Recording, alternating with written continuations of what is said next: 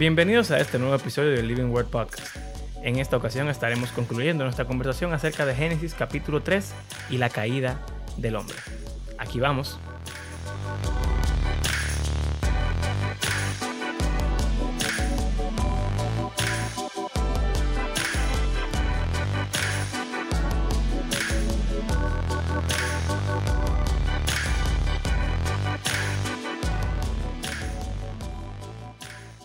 Pero el Señor Dios llamó al hombre y le dijo, y respondió, te oí en el huerto, tuve miedo porque estaba desnudo y me escondí. O sea, la razón que él da es muy extraña. Es como cuando tú ves los niños con el chocolate alrededor. Y tú le preguntas, ¿qué tú hiciste? Nada. Nada. Eh, no, no. Tuve miedo porque estaba desnudo. Pero hace unos versículos nos dijeron que a ella no le importaba estar desnudos. Entonces Dios le pregunta, ¿quién te ha hecho saber que estabas desnudo? Le preguntó Dios, ¿has comido del árbol del cual yo te mandé que no comieras? Es interesante tan, para mí que Dios solamente le ha hecho preguntas. Él se hace, él se hace el Él no le ha bruto. dicho nada todavía. Él se hace el que no sabe nada. O, sea, o no es bruto.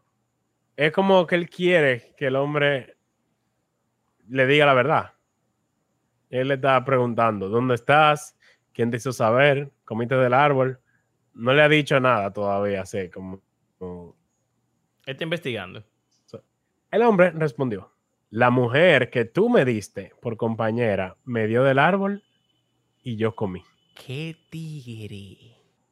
Ahí va lo que decíamos de la intimidad de pareja, que se pierde, se corta, cuando comen de la- del fruto, ya que ahora él está acusando a su mujer, quien se supone que ellos deberían ser uno.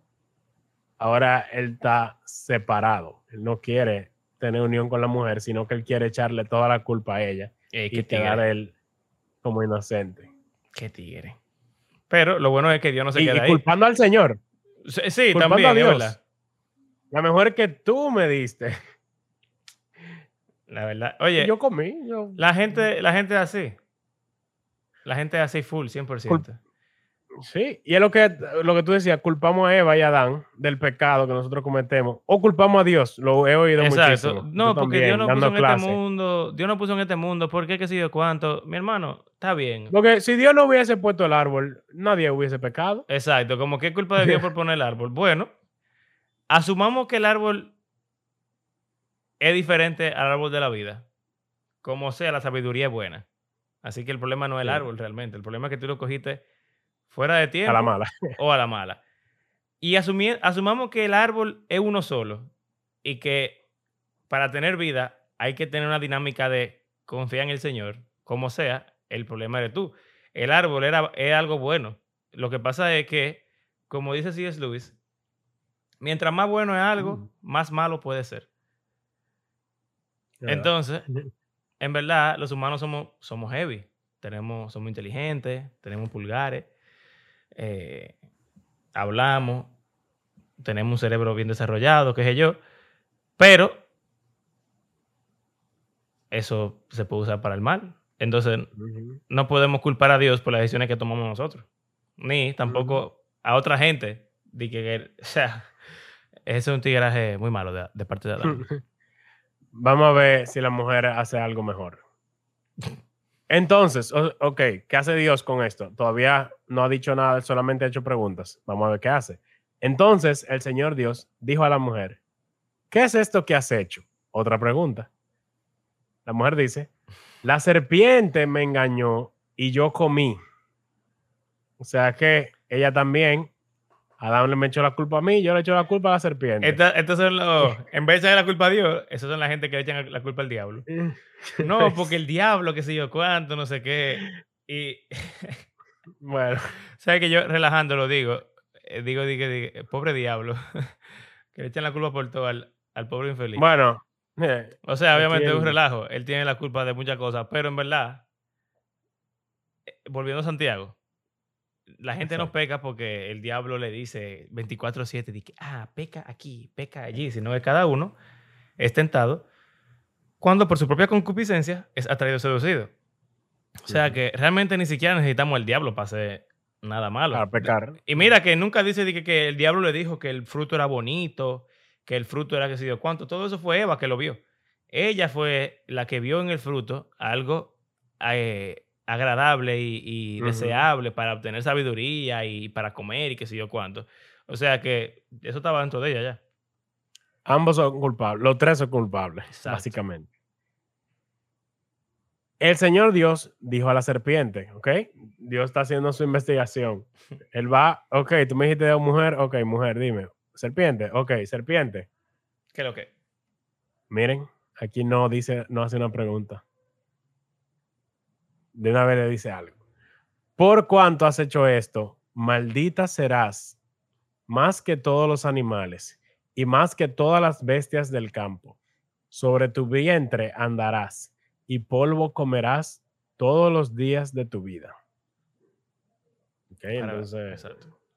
vamos para no ahí. O sea que la culebra tenía, tenía pata antes. Es interesante que Dios no le pregunta nada. ¿Por qué? Porque No, de él, sabe, él sabe que ya esa No es iba- la no- autora. tenía quien tirar. Sí, el autor intelectual del crimen era esta. Sí. Los otros son los que, los que lo ejecutaron, pero este es el autor intelectual, así que ya no hay más, no hay más nadie que preguntarle. Exacto. Entonces, sabemos que las serpientes se arrastran por el piso. Entonces, eso es lo que está diciendo. Te vas a arrastrar. Y será inferior porque va a estar en el piso que todos los otros, todas las otras bestias del campo. Pero entonces eso significa que Sí. tenía pata. No lo sé. Tú hablaste de alas ahorita, entonces ahora estoy confundido. Exacto.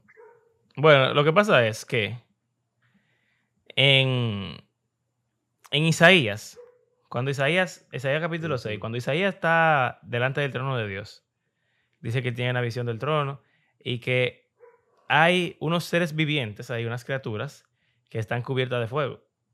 Serafines. Esas criaturas se llaman serafines. La palabra seraf eh, o saraf son. eh, es una palabra que significa caliente, tiene que ver con fuego. Y las serpientes venenosas también se le dicen saraf en hebreo. O sea, Entonces, caliente. Por, exacto, por el, el caliente del veneno. exacto. Como el picante, vamos a decir. Entonces, eh, una idea judía es que los serafines realmente son serpientes, que tienen seis alas, que están en la Oh. presencia del Señor.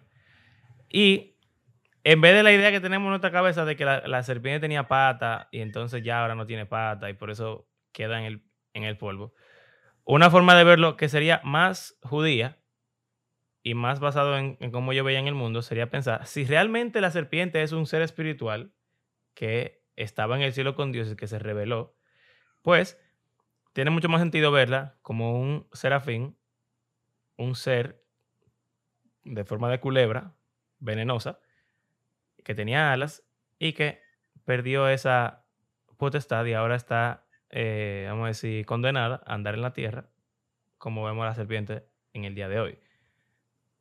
¿Sería esta la historia en la cual la serpiente pierde su posición celestial, en la cual la tiran a la tierra, como, como se habla en Isaías? Podría ser.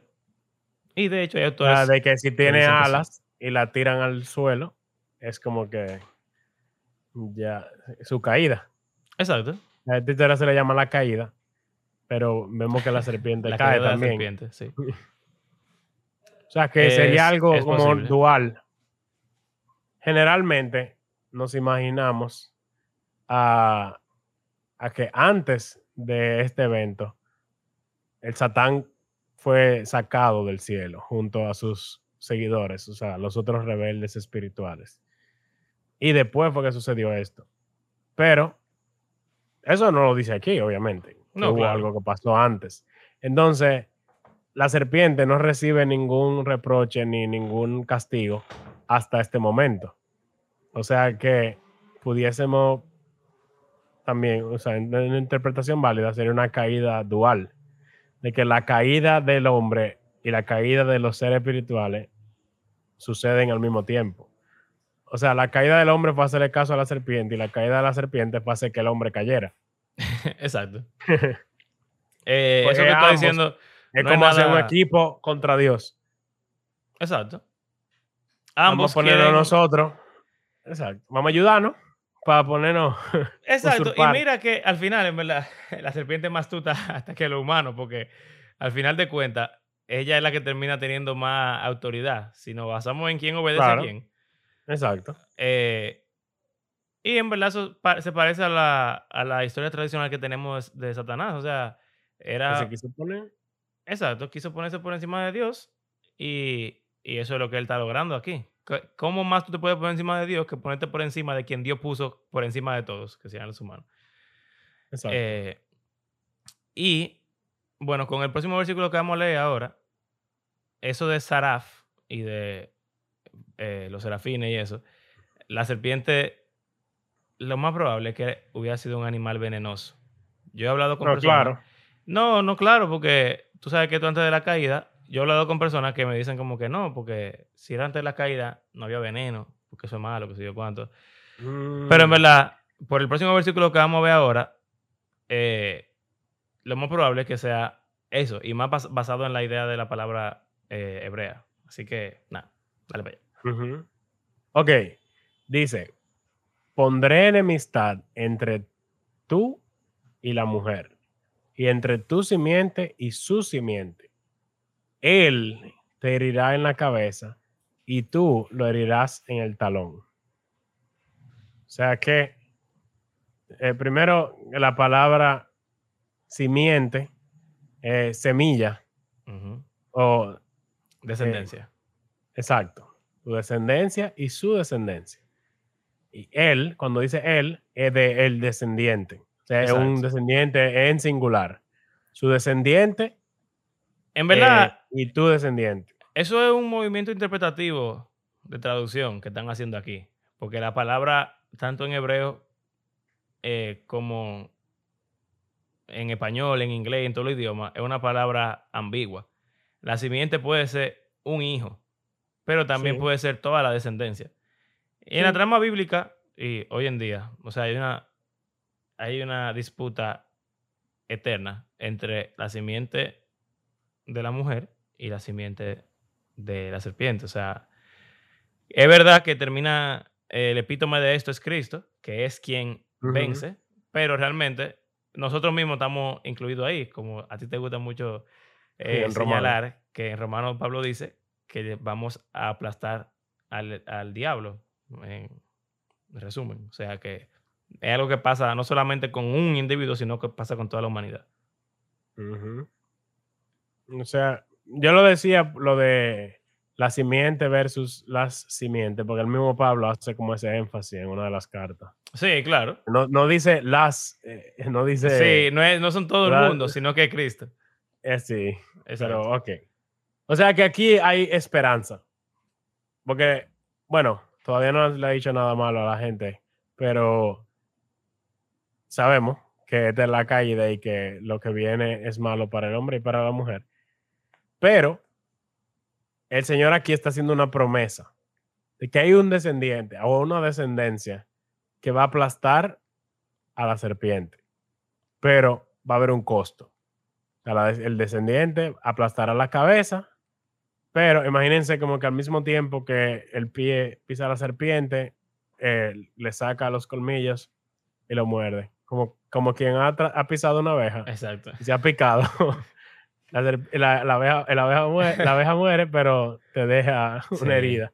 Eso quilla. Entonces aquí, una serpiente que te muerda en el talón, si no es venenosa no te hace nada, que es lo que tú estás diciendo. Exacto, no tiene sentido. De hecho, las serpientes que no son venenosas no muerden ni siquiera.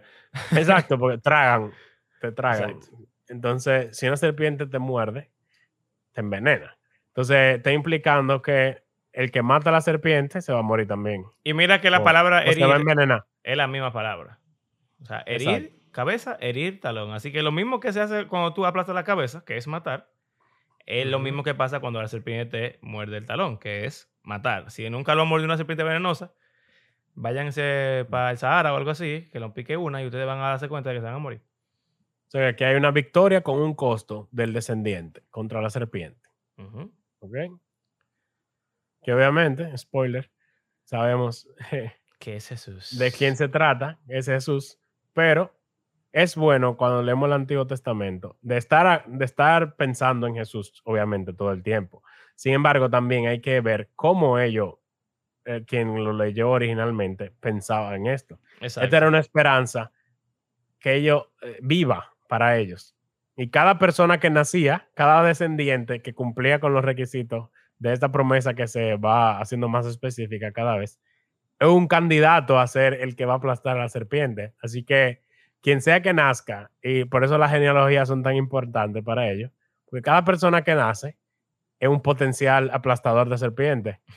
Entonces hay que mirar como que qué va a pasar con cada quien. Y no solo eso, sino que cuando sigamos viendo diferentes historias de la Biblia, nos vamos a dar cuenta de que el pueblo de Israel como tal es también, eh, sobre todo para el- en el judaísmo, es considerado como el descendiente específico, la Exacto. nación completa. O sea que hay una dinámica ahí que se ve en el Antiguo Testamento que si uno solamente piensa en Jesús, no es que no, se- no, es, que no sea así, pero eh, es más profundo de lo que uno lo puede ver si solamente se limita a Jesús.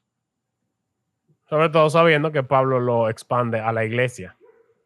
Exacto. Dice que Dios aplastará a Satanás bajo sus pies, que haciendo una referencia clara a este pasaje. Exactamente. Ok. A la mujer dijo, en gran manera multiplicaré tu dolor en el parto. Con dolor darás a luz los hijos. Con todo, tu deseo será para tu marido y él tendrá dominio sobre ti. Ok, entonces aquí hay para la mujer dolor de parto Más. y, y va a estar debajo del marido. Importante. Eh, Más dolor de parto. sí, aumentaré, multiplicaré. Ahí no dice que no había dolor de parto antes. Obviamente no podemos irnos como, como super nerd, como alguna gente, de que, de que si tú multiplicas por cero, da cero, pero tú tú multiplicas por algo, da algo. O sea que, obviamente, como dice multiplicar, Sí. no puede ser cero. Eso no es. No, pero en el- verdad. pero, o sea, aumentar implica que ya había un dolor. Exacto. Si no estaría diciendo como que te va a doler parir o algo así, pero no voy a aumentar en gran manera. Eh, y lo de tu deseo será para tu marido, como tú dices, la mujer va a estar eh, en una relación Va a ser inferior. de inferioridad, pero el- el- la palabra clave ahí es el dominio. Exacto, eso yo iba a decir. Que esa es la misma palabra, me imagino, en hebreo, que la que se usa en eh, Génesis 1. De que tanto hombre como mujer eh, se le da dominio sobre la creación. Pero aquí vemos que al hombre se le da dominio sobre la mujer. Exacto. Y eso es una consecuencia de la caída. Exacto, un dominio que aparentemente no tenía antes. Exacto. Porque como hablamos la semana pasada, lo partieron por mitad y ambos son imagen de Dios, como dice en Génesis 1. Ujú. Pero eh, todo el mundo sabe de la realidad de que a lo largo de la historia humana, la mujer ha sido tratada como inferior al hombre y se sigue haciendo. ¿Por qué? Eso es algo que. Una consecuencia del pecado, literalmente. Ujú. Y sí, es la misma palabra que se usa en Génesis 1. O Ok. sea, que lo que se supone que. ¡Wow! ¿Sabe que Adán, o sea, el hombre, perdón, Vamos a hacer algo dominaba. interesante ahora. Ah, Va a Yo quisiera esperar un ratito a que tú digas lo que yo creo que tú vas a decir. Yo, bueno, yo no creo que, Sí. tú- que eso, porque. Bueno, pero está bien. Ah, tiene que ver con el nombre. No. Ah, pues di lo que tú vas a decir. La razón por la cual se creó a la mujer es porque no había una ayuda complementaria Exacto. para el hombre. Y, y él dominaba sobre los animales. Pero ahora como que se Sí. revertió eso. O sea, el hecho de que él puede dominar sobre la mujer ahora le quita esa, esa idea, porque el punto era que él no dominara sobre ella, sino que dominaran juntos. Como una, como una eh, devolución de lo, del diseño original. Sí. Y más algo que pasa más adelante que yo lo cuando llegue.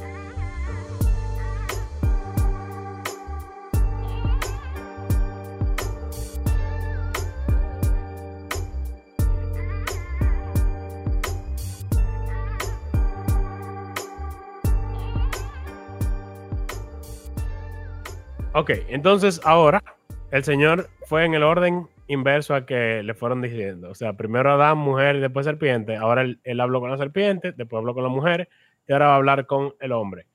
Entonces el Señor dijo a Adán, por cuanto has escuchado la voz de tu mujer y has comido del árbol del cual te ordené, diciendo, no comerás de él, maldita será la tierra por tu causa. Con trabajo comerás de ella todos los días de tu vida. Espinos y cardos te producirá, y comerás de las plantas del campo. Con el sudor de tu rostro comerás el pan, hasta que vuelvas a la tierra, porque de ella fuiste tomado, pues polvo eres, y al polvo volverás. Esto de comerás la planta del campo, es lo mismo que se dice en Génesis 1 que a los animales les toca comer.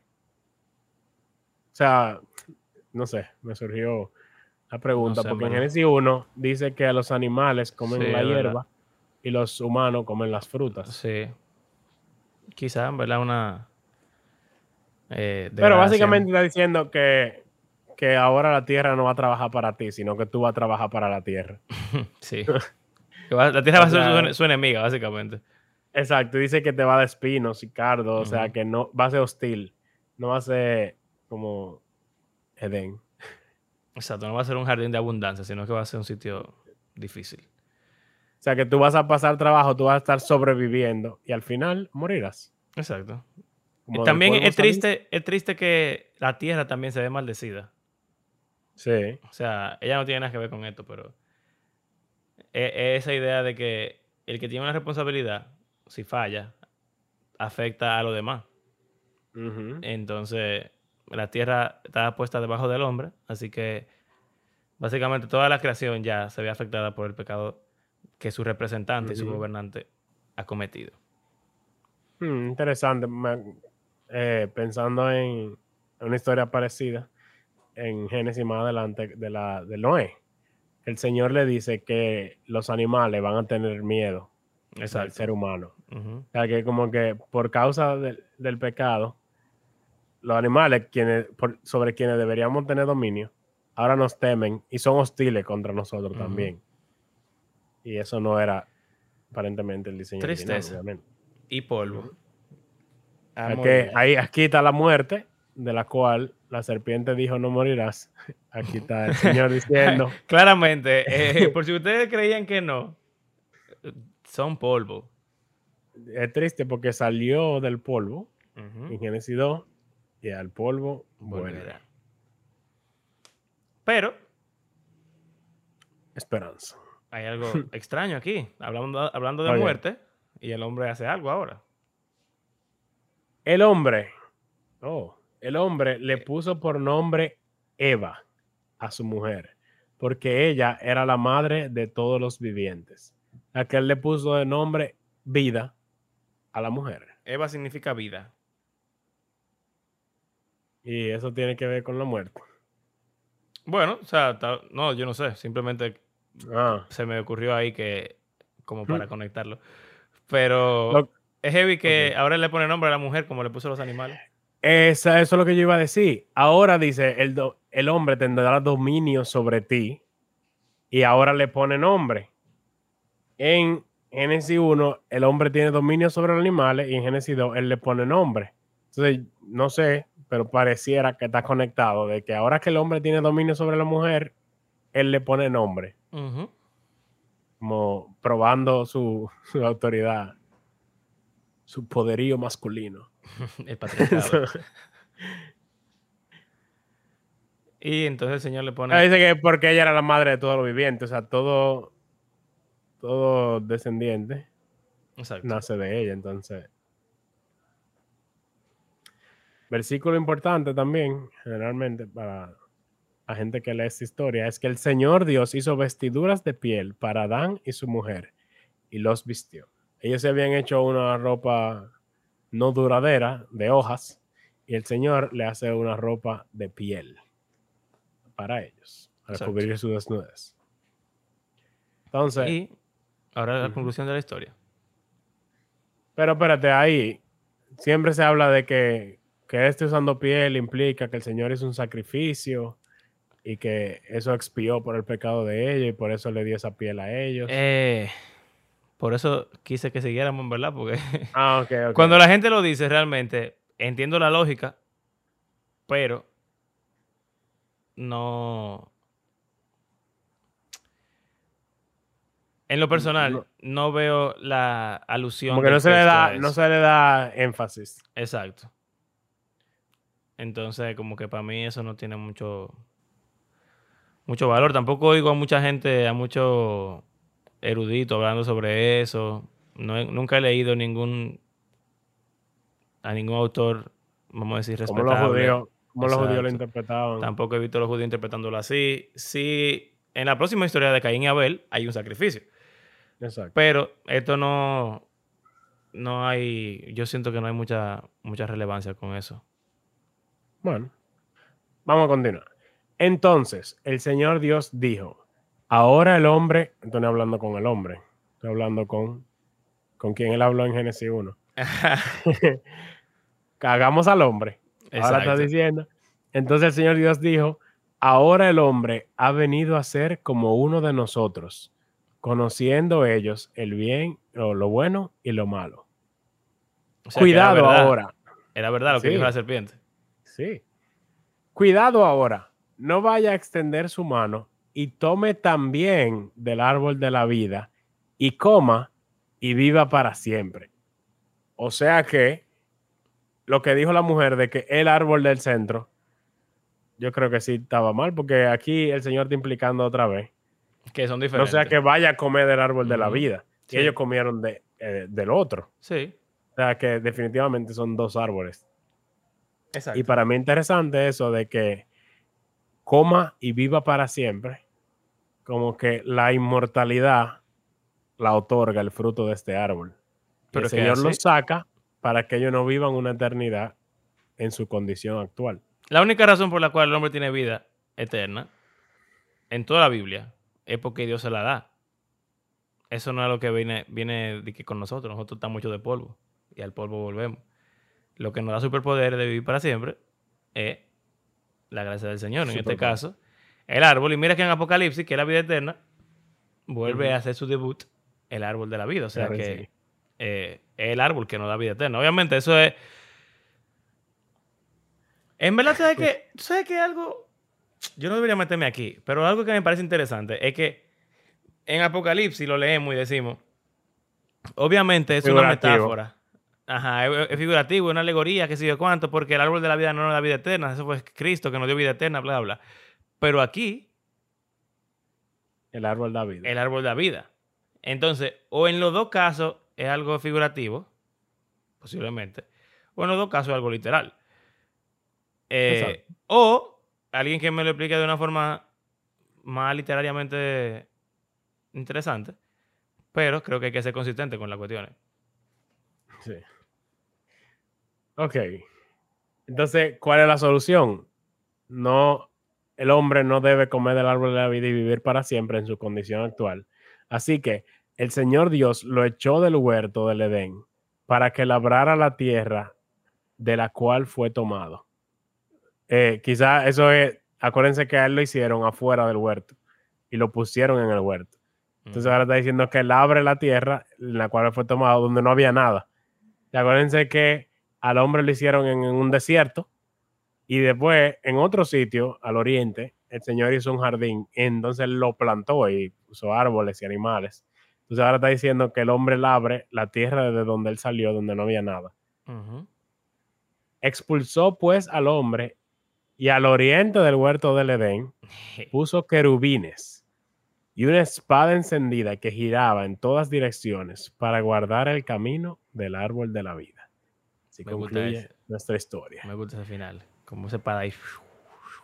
¿Qué, qué es un querubín? No se nos explica. Es No la primera vez que se menciona. Sí, no se explica. Tú tienes que. Ellos asumen que tú sabes lo que es un querubín porque eso estaba por todos lados allá, para ellos. Un querubín para ellos era como, como para nosotros una estatua de una gente. Todo el mundo dice una estatua, ah, ok. Pero en verdad eso era algo complicado. Eh, solamente antes de hablar de lo, de lo del querubín, para recapitular sobre lo del templo y el jardín del Edén, la puerta del templo y del tabernáculo miraba hacia el oriente. Y, eh, y aquí la puerta del jardín está hacia el oriente. Al oriente. Ahí ponen a la seguridad. Exacto, lo- lo- los bouncers, que son los querubines. Y como dijimos también en el episodio anterior, en el templo, en el lugar santísimo, en la puerta que miraba hacia el oriente, lo primero que tú encontrabas eran dos querubines de todo el SAI.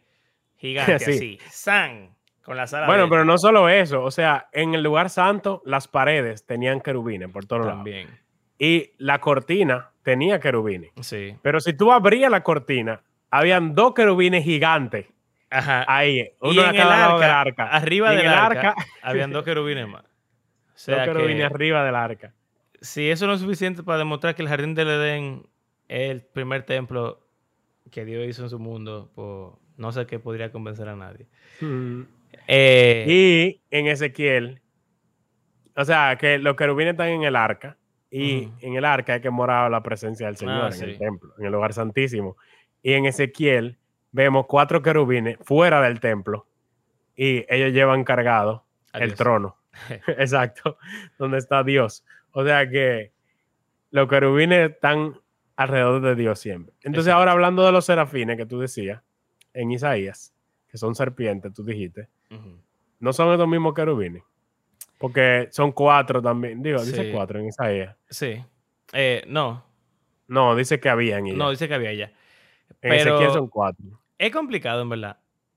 La, la, vamos a decir, tradición común es que son seres diferentes. Que los serafines son, de hecho, como lo dibujaban antes en la Edad Media, Seis alas. eran seis alas y ya, como con unos ojos y una cosa y ya no tenían, no tenían cuerpo. O una cabeza flotante con seis alas que se cubrían así. Eh, y los querubines sí tienen eh, Mm. una explicación, una descripción más detallada. Ahora, los serafines que aparecen en Isaías 6, los querubines que aparecen en Ezequiel y los seres vivientes que aparecen en Apocalipsis están en el mismo sitio, realizan la misma Mm. función y se les describe de forma muy similar. Los tres Sí. están delante del trono del Señor, los tres cantan o alaban al Señor o sirven al Señor, los tres eh, tienen más de dos pares de alas, Sí. Los Tienen tres- ojos. tienen, están lle- llenos de ojos, los tres brillan como fuego, como metal, eh, metal bruñido, resplandeciente, eh, quemándose. Eh, y eh, yo he leído en diferentes autores y he escuchado que probablemente pudieran ser los mismos seres, solamente que Ya, los al Juan- diferente. Al Juan mezclar las imágenes de Ezequiel con la de Isaías, no, no deja ver, a mi opinión, de que el judío de su época, y más Juan, como decimos, como inspirado, lo, lo junta. Porque en Ezequiel no se nos dice que tienen seis alas, pero sí se nos dice que tienen ojos y que son cuatro animales diferentes. Exacto. En Isaías dice que tienen seis alas y que dicen santo, santo, santo. Entonces los seres vivientes de Apocalipsis dicen santo, santo, santo, tienen seis alas y tienen los cuatro animales y están llenos de ojos. O sea que él hace una fusión de lo que dice Ezequiel y lo que dice Isaías. Incluso, Entonces, Hay uno de los dos, yo no me acuerdo cuál es, eh, pero en, en Ezequiel y en Apocalipsis y en Isaías ni- nunca se describen igual de apariencia. no. O sea, hay uno, En, en el son mismo Ezequiel serafines. se describe de dos formas diferentes. eh, ajá, hay uno que eh, cada uno tiene pata de, bu- de buey, están parados Mano de hombre. derecho, con mano de hombre, pero, y entonces tienen una cabeza, Dif- una cabeza de un animal, una sola. Hay otro en, En el cual- Apocalipsis eso. ellos tienen cuatro cabezas de los cuatro animales. Entonces, es como que nunca se describen igual los querubines y los serafines ni siquiera se describen, solamente dice que tienen seis alas y que brillan como fuego y ya. Entonces, yo me iría por decir que son lo mismo, aunque yo sé que la tradición lo ve como cosas diferentes, pero eso no es tan importante en verdad. No, pero interesante. Es interesante. Sobre todo que en, en Ezequiel, cuando dice las cuatro caras, dice, tiene una cara de buey, una cara de león, una cara de águila y una Y una cara cara de, de querubín. No, de ah, de querubín. querubín. sí. Yo no me acordaba O sea, de eso. está diciendo eh, Que el bueno, querubín- diferentes. sí. En, en Ezequiel 1 tiene uno cara de hombre, buey, león Ajá. y águila. Pero en Ezequiel más adelante dice cara de De querubín. buey, león, Ah, águila y querubín. Pues ya, los querubines son- tienen cara de hombre por default. Esa es su, su naturaleza normal. bueno, pues el punto Entonces, es que aparentemente cambian de apariencia cuando se describen. la forma normal en la que se, se representaban los querubines era similar a las esfinges de los egipcios. O sea, Mm, un cuerpo cuadrúpedo. animal. Ajá. Con, Con con alas. Eh, patas de, de buey, quizá, o de león, una cara de humano. Era como un- una combinación de animales y de seres vivos. Y bueno, el punto es que Dios pone de eso ahí en el, en el huerto, en la entrada. Y cuando tú Ujú. ves eso, tú dices, yo no voy a entrar para allá. Exacto. Y más, si hay una espada que tiene, Eh, está prendida en candela. Fuego. Y volando, dando vueltas. sola. O sea que Dios no quiere que la gente llegue al árbol de la vida, Exacto. aparentemente. Está bloqueada la entrada. Pero volvemos a lo mismo. Él no quiere que lleguen al árbol de la vida, pero tampoco quería que llegaran al árbol de la sabiduría. Pero él quiere que tengamos vida eterna y quiere que tengamos sabiduría. O sea que, ¿Qué va a pasar? Bueno, vamos a prestar atención a este descendiente. exacto. A ver. Y la siguiente historia es sobre descendientes. Sí. que están afuera del jardín. Pero quizá uno de ellos aplaste la cabeza. O quizá. Spoiler. Lo aplasten no a él. Sí. Bueno, pues. Yo estoy seguro que estos van a ser dos episodios. O que fueron dos episodios. Bueno, es que hay mucha información. Y eso que no abundamos en muchas cosas. Sí. Como de lo de la serpiente. El nerdismo. Sí, del, nos- nos del monstruo consume. Sí. Bueno. Pero en esencia, o sea, como que, ¿de qué se trata esto? El ser humano, en general, miren que Adán se llama hombre, ser humano se llama. O sea que cuando vemos a ellos tomando el fruto, no digan, ah, ese Adán, poco hombre, qué sé yo, o esa Eva que se dejó engañar, culpa de ella. Sino que, piénsenlo, hubiese sido tú Adán, hubiese sido tú Eva, tú hubiese tomado el árbol. Y si tú me dices que no, te pregunto, ¿tú pecas? tú pecas. Tú hubiese tomado del árbol porque eso es lo que hacemos. Nosotros sabemos que Dios nos dice algo y nosotros entendemos que nosotros sabemos más que Él. Y yo, yo soy el, ¿cómo es? el capitán de mi barco, De mi propio barco. de mi propio destino. Ah, maravilloso. Como se hunde, no Sí. es culpa de Dios. Exacto, exactamente. Entonces nosotros eso es lo que hacemos constantemente. Hacemos lo que nosotros queremos, cuando, como queremos, cuando queremos. Es así. Citando a Pablo, citando, citando a Pablo, la muerte se pasó a todos los hombres porque todos los hombres pecaron. O sea, nadie puede Exacto. venir a decir de que, ah, no, yo soy diferente. Porque, y bueno, mientras vayamos viendo historia, historias e historias, todos, todos son igualitos que Adán y, que Eva. Y hay un patrón ahí que no mencionamos, pero que deberíamos hablar de él en algún otro episodio que Sí. se repite y se repite y se repite, de cómo el hombre peca siempre de la misma manera. Eh, y si no, escuchen a el gran cantante Jesús Romero, que dice, si hubiera estado allí, hubiera sido lo mimito. Porque somos así. tenemos, tenemos un problema. Exacto. Y el descendiente es quien lo va a resolver. Exactamente. la esperanza.